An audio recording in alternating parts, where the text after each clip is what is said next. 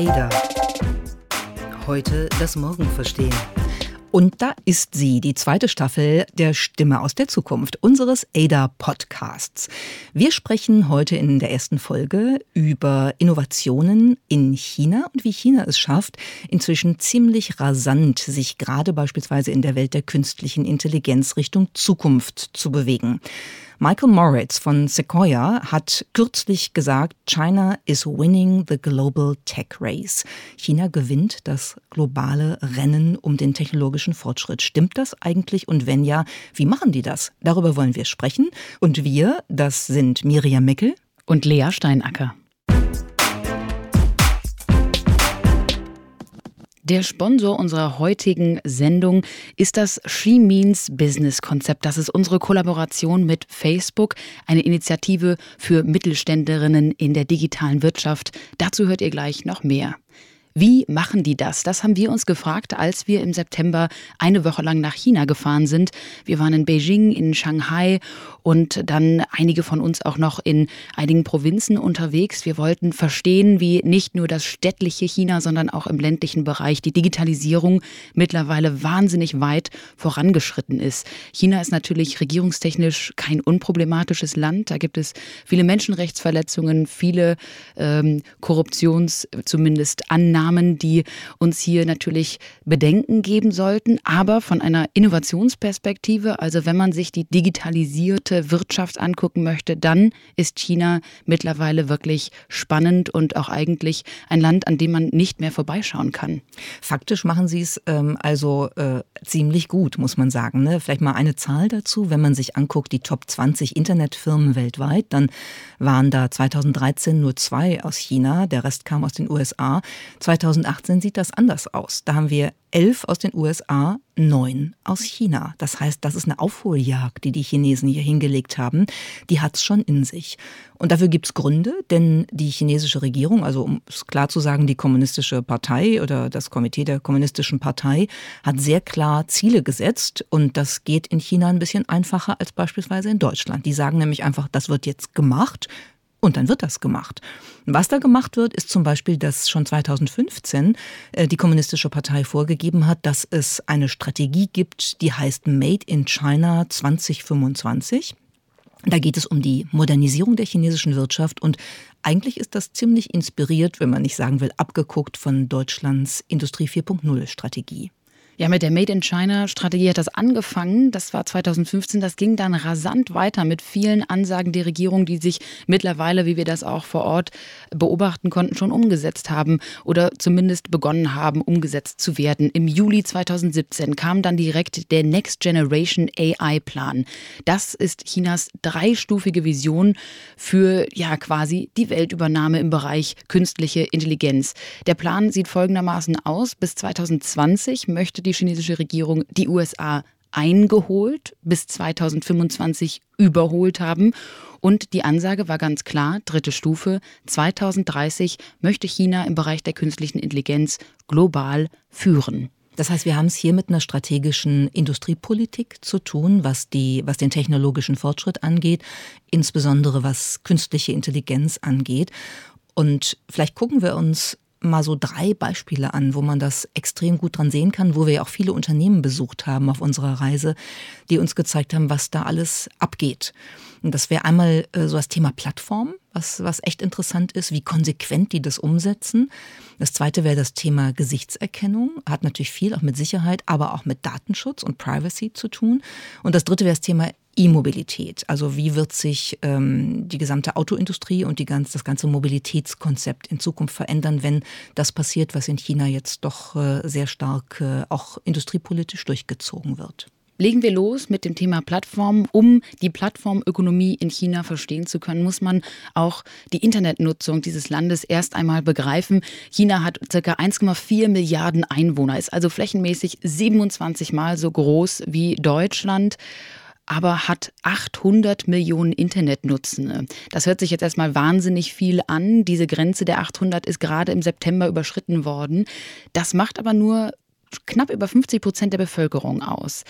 Warum nur? Weil in Deutschland beispielsweise mit den ungefähr 60 Millionen Internetnutzenden 90 Prozent der Bevölkerung im Internet sind. Das heißt also, in China ist auch noch wahnsinnig viel Potenzial nach oben. Nichtsdestotrotz 800 Millionen Internetnutzende, das ist natürlich eine riesige Zahl, wenn man sich mal das Datenvolumen anguckt.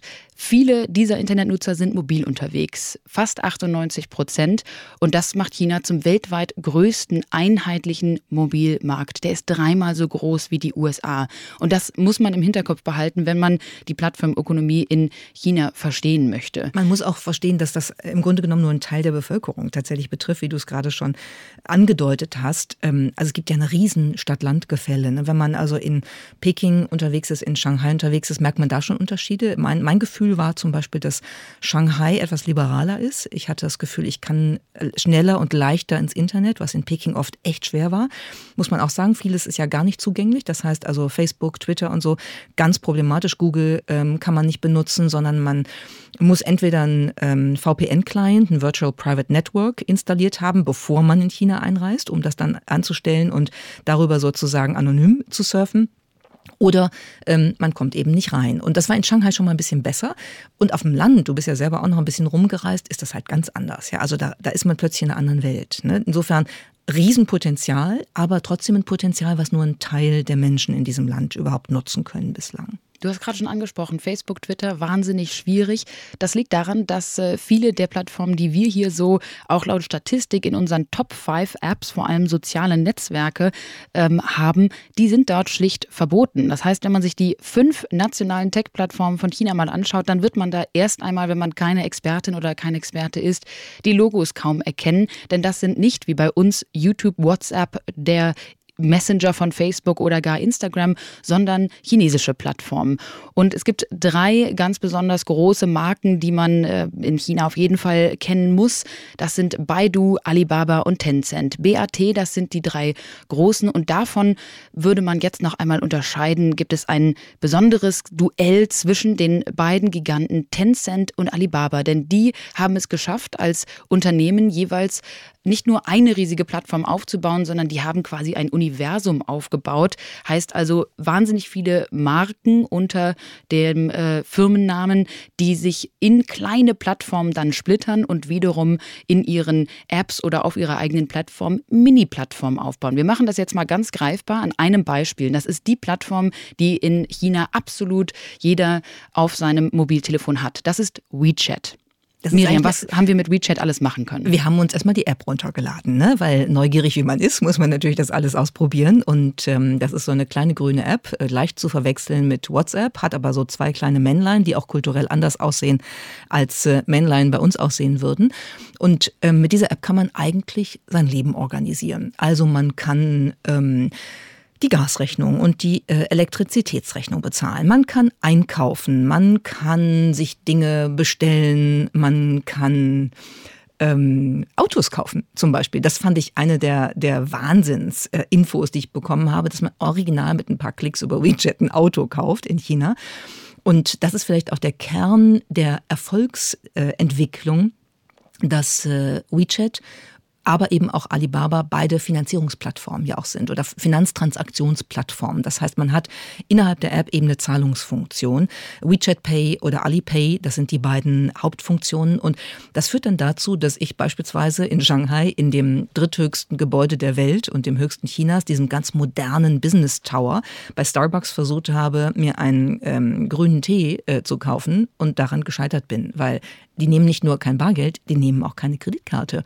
Und dann muss man sich ähm, ganz kleinlaut vom äh, chinesischen Reiseleiter den äh, Tee oder Kaffee bezahlen lassen, weil man da steht wie ähm, ein ähm, Steinzeitmensch, der irgendwie in die Zukunft geschleudert worden ist und jetzt leider verdurstet, weil er nicht bezahlen kann. Also das war so eine Erfahrung, wo ich dachte, upsala, hier versteht man, wie diese Plattformen funktionieren und wie das vor allen Dingen über Finanztransaktionen eben wirklich ein Must für die Chinesen geworden ist. Ja, beim Thema Bezahlung fühlt man sich als Steinzeitmensch in China. Überhaupt läuft diese Bezahlung über eine Funktion, die äh, uns auch sehr beeindruckt hat, und das ist der QR-Code. WeChat beispielsweise, aber auch sämtliche andere Plattformen und Apps laufen so, dass ein QR-Code direkt in der Kamera des Handys erkannt wird. Das heißt also, fast keine Chinesin, kein Chinese gibt mehr eine URL ein, um auf irgendeine Website zu kommen, sondern es läuft alles per QR-Scan. Und das ist sozusagen der Entry Point, das Portal fürs Internet in China. Da laufen also nicht nur die Bezahlungen drüber, sondern sämtliche Weiterleitungen beispielsweise auf Unternehmensseiten, die dann alle in WeChat integriert sind. Also auch da keine eigene Website mehr, sondern man hat dann eher in WeChat seinen eigenen äh, kleinen Unternehmensspace. Da Und hatte das ich, Klopapier. Ganz genau, da hatte ich leider eine ähm, ebenso steinzeitartige Erfahrung wie Miriam beim Bezahlen des Kaffees. Und zwar war ich am Bahnhof in Guyang und äh, da lief tatsächlich die Ausgabe des Toilettenpapiers per QR-Code, den ich also per WeChat einscannen hätte müssen. Da ich äh, keine Bezahlfunktionen in meinem äh, WeChat hatte auf dem Handy, weil ich kein chinesisches Konto habe, konnte ich tatsächlich an dieser Bahnhofstoilette schlicht kein Papier bekommen. Wenn man nicht an der Bahnhofstoilette ist, sondern im Hotel, hat man wenigstens die Chance, dann von den hydrohydraulischen äh, Hightech-Toiletten ähm, sozusagen zu profitieren, die äh, nicht nur angewärmt sind, sondern auch Musik spielen und viele andere Dinge tun, die man ich wurde äh, noch nie so säuberlich gewaschen, wenn ich das mal sagen darf. Gut, aber an der Bahnhofstoilette Toilette hatte ich tatsächlich dann kein Papier. Ohne QR-Code läuft nämlich in China wirklich beinahe gar nichts. So sad. So sad. Thema Bezahlung und äh, QR-Code, das bringt uns zu einer zweiten Plattform, die uns sehr beeindruckt hat. Und die ist im Bereich E-Commerce ein großer Gigant. Man kann sie am besten so beschreiben. Es ist quasi das chinesische Amazon und FedEx zusammen. Warum? JD.com ist nicht nur eine große E-Commerce-Plattform, wo man eben auch per QR-Code wieder ähm, viele, viele Dinge bezahlen und kaufen und äh, browsen kann, sondern sie hat auch gleich die logistische Funktion von FedEx eingebaut, diese Firma. Das heißt, JD.com hat eigene ähm, Drohnen, eigene kleine Roboterfahrzeuge, aber natürlich auch wahnsinnig viele fahrende, ähm, Fahrradfahrende Chinesen, die direkt als Lieferanten dienen. Aber das Und fand ich übrigens ganz beeindruckend, dass die äh, tatsächlich schon 40 Drohnen im Einsatz haben, mit denen sie zum Beispiel Medikamente oder andere Waren in sehr abgelegene Dörfer äh, liefern können. China ist ja, wie wir schon eben besprochen haben, groß und äh, äh sehr divers, auch landschaftlich und äh, was die Erschließung der unterschiedlichen Teile des Landes angeht. Und das natürlich auch unter sozialen Gesichtspunkten toll, ne? dass man da merkt, durch solche Technologie kann man ähm, Versorgung äh, sicherstellen, die ansonsten echt problematisch wäre. Ja, um auch hier mal eine Zahl zu nennen, JD.com deckt tatsächlich mittlerweile schon 99 Prozent des Landes ab, laut eigenen Aussagen. Das bedeutet, wie Miriam gerade beschrieben hat, dass ähm, unfassbar schnell und auch an unfassbar abgelegene Regionen auch geliefert werden kann. Angeblich liegt deren Lieferrekord eines, in diesem Fall eines iPhones, bei sieben Minuten nach Bestellung. Das ist natürlich äh, wirklich fast instant gefühlt, diese Lieferung. Und die Vision von JD.com, die geht auch tatsächlich ja in Richtung Geschwindigkeit und in Richtung sichere Lieferung. Die legen sehr viel Wert auf Vertrauen und Authentizität, also haben auch viel gegen sogenannte Fakes im Internet, Fake Products äh, getan. Aber eigentlich ist deren Zukunftsvision der grenzenlose Handel. Also wir haben vor Ort einen äh, ja, personenlosen Laden sehen können. Da gab es also, wie wir schon auch an anderer Stelle beschrieben haben, wie im Amazon Store, gab es überhaupt keine Menschen mehr, die dort hinter Kassen gearbeitet haben, sondern der JD.com Store war lediglich mit Kameras ausgestattet und mit Sensoren, die dann also messen und einlesen konnten, was ich mir aus dem Regal genommen habe. Fassen wir also nochmal einmal zusammen. Ersten Punkt Plattformstrategie. Es gibt eigene chinesische Plattformen, die hoch integriert sind, die aufgrund der Größe des Marktes sozusagen erstmal ähm, sich selbst entwickeln können und damit sehr erfolgreich sind, die konsequent die technologische Weiterentwicklung vorantreiben und damit schon einen enormen Erfolg haben, vor allen Dingen, weil sie eben äh, so integriert sind, dass sie beispielsweise Finanztransaktionen von vornherein mit einschließen.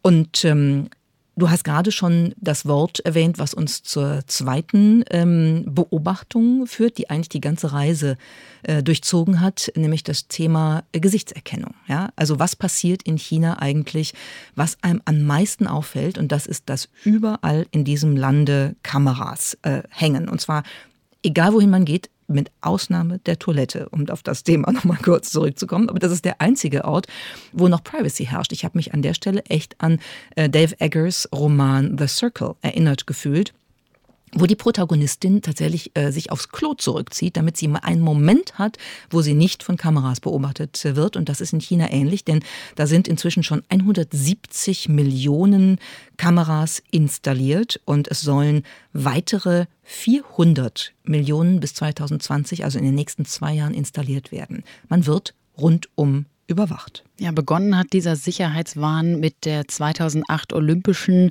ähm, Ausrichtung der Olympischen Spiele in, in China. Und dann haben die das aber, die Regierung, einfach weitergeführt, wie Miriam gerade schon beschrieb, an jeder Kreuzung, in jedem Taxi.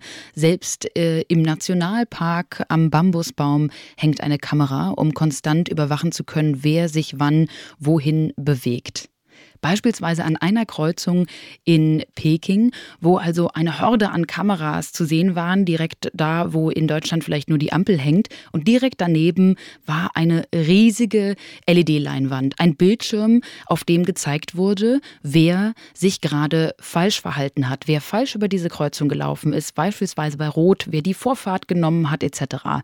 Da sind dann Angaben zur Person gemacht und es wird äh, direkt beschrieben und quasi per Reputationsstrafe Strafe also angegeben, wer sich nicht korrekt verhält. Das hast du sehr schön gesagt, Reputationsstrafe. Früher hieß das Pranger. Es war, es ist wirklich ein, ein digitaler, aber in dem Fall dann ja auch irgendwie wieder sehr analoger Pranger, ne? weil es ist mitten im, äh, im Alltag der ähm, Chinesen und das fand ich dann doch sehr bedrückend.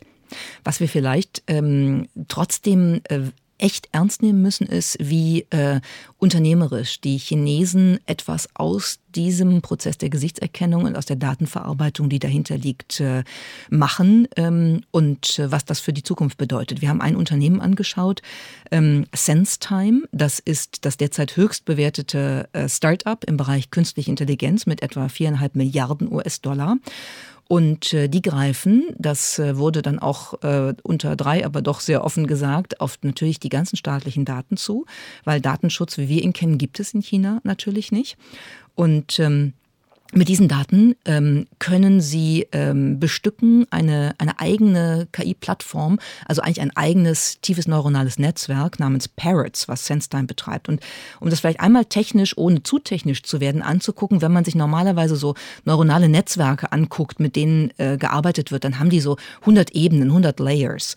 Und ich habe schon echt aufgemerkt, als ähm, der äh, Vertreter von SenseTime uns gesagt hat, die arbeiten mit 1200 Layers. Also allein die Komplexität dieses neuronalen Netzwerks ist Wahnsinn. Ja? Und das ist proprietär, das heißt, das gehört denen, die arbeiten damit. Und das ist ein, ein Fortschritt, der dadurch möglich wird in der Gesichtserkennung, der halt rasant ist. Und das haben wir überall gemerkt, wenn wir irgendwo reingegangen sind. Da sind also kein, die haben keine Entry Cards mehr oder keine Ausweise oder sonst irgendwas, sondern da überall hängt eine Kamera, das Gesicht wird gescannt, da steht dann äh, die Information über die Person und die Tür geht auf, wie von unsichtbarer Hand gelenkt ja, man kann jetzt mal wohlwollend formulieren, ähm, dass es als Unterstützung auch für Behörden gedacht sein soll. Du sagst gerade schon, wie von unsichtbarer Hand. Diese unsichtbare Hand ist eben oft die äh, lokale Polizei oder eben eine Regierungsbehörde. Es ist nicht die von Adam Smith jedenfalls. Nicht äh, diese Markthand, ganz genau. Aber nichtsdestotrotz gibt es sicherlich auch Effekte, die äh, man positiv bewerten kann. Es soll zur Verkehrssicherheit beitragen, zur Reduktion von Kriminalfällen etc., von Straftaten. Aber ich glaube, man kann nicht drum herum kommen, kommen, dass diese Art der Überwachung natürlich auch eine absolute soziale Kontrolle äh, möglich macht. Und ähm, auch, du hast es gerade schon erwähnt, wir kamen in einige Gebäude ohne Gesichtserkennung gar nicht rein, beispielsweise wieder Bahnhof. Auch da muss man ähm, erst einmal das quasi das Gesicht zeigen, um äh, reinzukommen.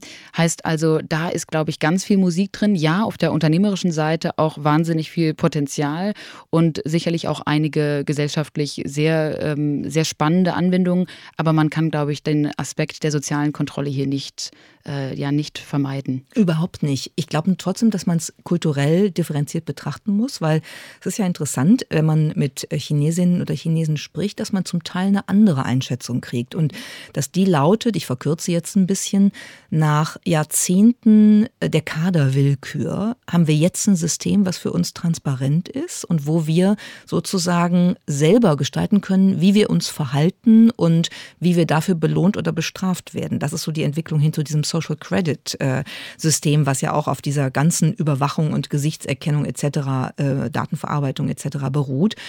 Und das ist vielleicht schon ein Punkt, den man berücksichtigen muss. Gerade die älteren Chinesen, die also noch die Kulturrevolution miterlebt haben, sind ja extrem ähm, sozusagen davon noch geprägt und sagen, naja, also das ist natürlich äh, alles transparent, aber wir haben irgendwie eine Kontrolle darüber, wie wir uns verhalten und was dann mit uns geschieht. Und finde ich zumindest als, als, als Erklärung, die anders ist, als wir da drauf gucken, interessant. Als Erklärung sicher spannend. Nichtsdestotrotz hat natürlich die Kontrolle in diesem Fall eine recht zentralisierte Macht, entweder die Unternehmensseite oder die Regierungsseite.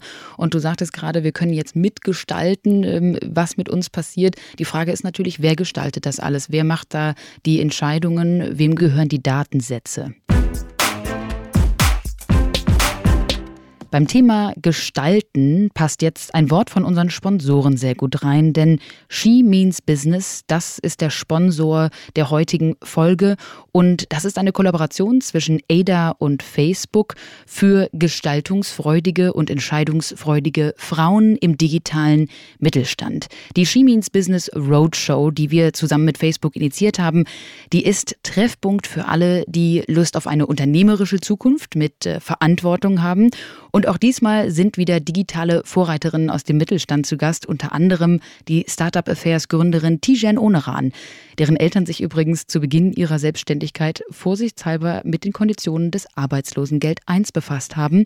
Es gibt also viele interessante Speakerinnen, ein digitales Blitzschach und eine Panel-Diskussion zum Thema She Works Digital.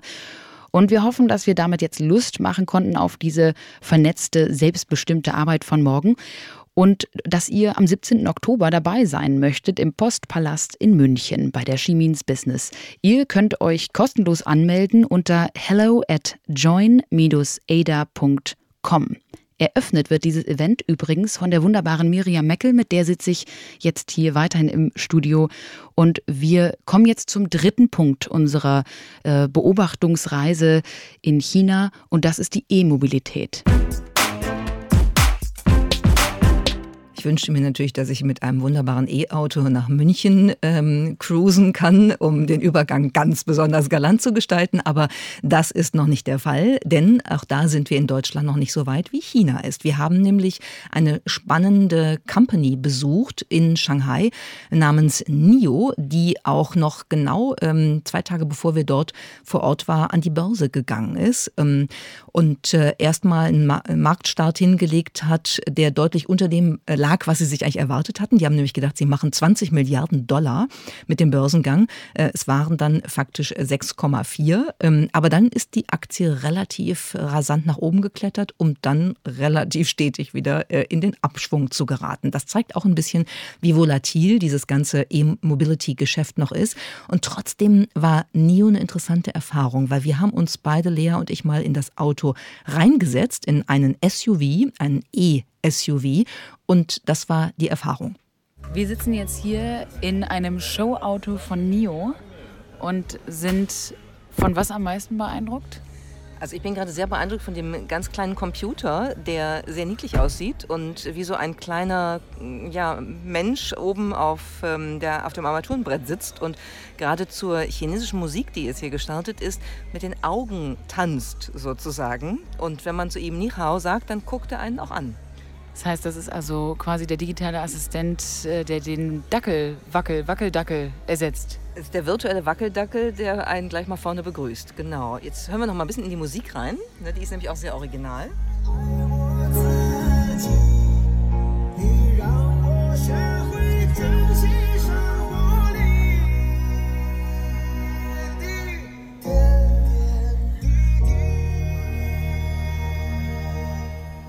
Das ist, glaube ich, ein chinesischer Schlager.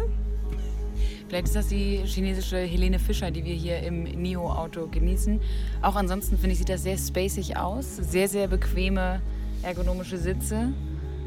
Aber von innen sieht man jetzt noch nicht so den Riesensprung, abgesehen von dem virtuellen Wackeldackel, oder? Es sieht sehr schön designt aus, aber tatsächlich müsste man jetzt losfahren. Ähm, ja, man müsste jetzt losfahren. Das ist beim Autotesten oft so. Wir sind zwar nicht gefahren, aber wir haben Neo trotzdem erleben können. Denn Neo als Marke hat nicht nur den Anspruch, ein E-Auto auf den Markt zu bringen, sondern möchte eigentlich auch einen Lebensstil vermitteln. Wir waren tatsächlich im sogenannten Neo Club. Das ist wie so ein Community House, wo man auch übrigens wieder nur mit QR-Code reinkam. Und da gibt es mittlerweile neun in ganz China. Es sollen aber jetzt äh, im Jahr 2018 noch viele weitere dazukommen. Sie wollen also, dass man nicht nur ähm, E-Mobilität fährt, sondern dieses Thema auch wirklich lebt. Sustainability, also Nachhaltigkeit, Community, dass man also sich mit ähm, gleichbesinnten Menschen austauschen kann und eben in einem auch übrigens sehr spacig designten Clubhaus Zeit verbringen kann. Das war schon irgendwie ein interessanter wieder Plattformgedanke, würde ich sagen, weil man hier von Automarken, würde ich sagen, in Deutschland nicht unbedingt gleich ein ganzes Netzwerk an, an Menschen und einen ganzen ähm, spacigen Designanspruch, ähm, jedenfalls nicht im Community House erwartet. Das ist ein bisschen die Idee, wie manche Fluggesellschaften das machen, ne? mit äh, den, äh, die Lufthansa mit der Star Alliance und mhm. den Lounges und so in Ansätzen so ein bisschen da abgeguckt. Ich fand die sehr schön, die Räumlichkeiten und äh, fand es auch ein sehr interessantes Konzept. Und auch dahinter liegt natürlich wieder eine Strategie. China will bis 2025, dass jedes fünfte Auto ein E-Auto ist. Äh, da müssen sie noch ein bisschen was tun. Aber nach dem, was wir so gesehen haben, bin ich da erstmal ganz zuversichtlich. Und damit sind wir eigentlich so ein bisschen äh, vielleicht schon beim Wrap-up. Äh, was, was ist denn eigentlich da die Quintessenz aus unserer Reise und unserer Erfahrung? Und wir haben uns darüber lange natürlich ausgetauscht und haben festgestellt, dass ein Satz unseres chinesischen Reiseführers das alles auf den Punkt bringt. Der war nämlich nicht nur sehr nett und sehr hilfsbereit und super informiert, sondern er war auch sehr niedlich, weil er immer, wenn wir mit dem Bus irgendwo nach großen großen Staus und Fahrten irgendwo ankamen, dann sagte er, wir sind ja schon da. Und das ist sozusagen der, äh, der Leadsatz geworden für uns, äh, wo wir gesagt haben, ja, China ist tatsächlich an manchen, ähm, in manchen Entwicklungen schon da, wo wir in Deutschland oder Europa dringend hin wollen und auch hin sollten. Und das liegt eben daran, dass sie eine mega konsequente Plattformstrategie fahren, Stichwort WeChat ähm, und andere, aber auch Stichwort E-Mobilität, dass sie in der Datenanalytik, Beispiel Gesichtserkennung, sehr konsequent sind, dass wir natürlich viele Einwände dagegen haben aus unserer aufklärerischen, individualistischen, demokratisch-liberalen Perspektive. Aber dass China damit Fakten schafft unter Umständen und äh, wir schon hingucken müssen, ob sich nicht irgendwann mal die Systemfrage stellt und wir feststellen, opala, da hat jemand so konsequent äh, an der industriepolitischen Daten- und Tech-Entwicklung gearbeitet, dass wir gerade jetzt äh, keine Alternative mehr zu bieten haben und das wäre natürlich schade. Andererseits haben wir gerade durch eine große Recherche der Business Week von Bloomberg mitbekommen, dass der Verdacht im Raum steht, China baue Spionageteile äh, in äh, elektronische Geräte ein. Ein Riesenvorwurf. Ähm, die Industriekonzerne Apple etc. haben sich äh, dagegen gewehrt, haben gesagt, das sei nicht so, aber sie haben auch keine andere Wahl, ganz ehrlich, als äh, das zu sagen unter diesen Bedingungen.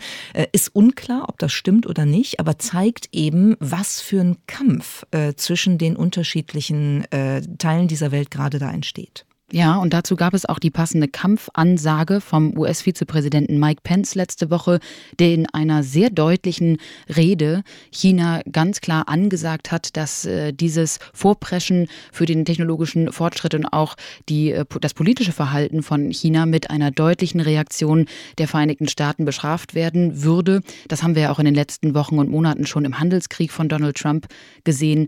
Da wird also noch einiges passieren, was uns zu denken geben sollte.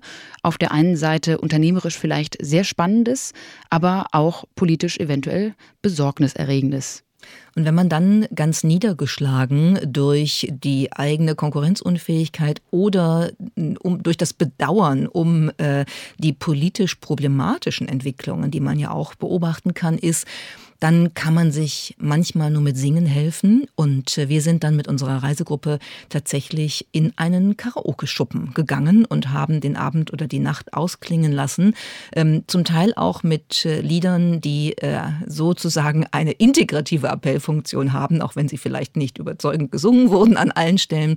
Da hören wir jetzt gleich nochmal rein. Aber zuerst war das jetzt mal die erste Ausgabe unserer zweiten Staffel der Stimme aus der Zukunft mit Lea, die sich freuen würde, wenn ihr diesen Podcast raten könntet, wo auch immer ihr ihn hört, iTunes, Spotify und mit Miriam. Und zusammen sind wir alle The World.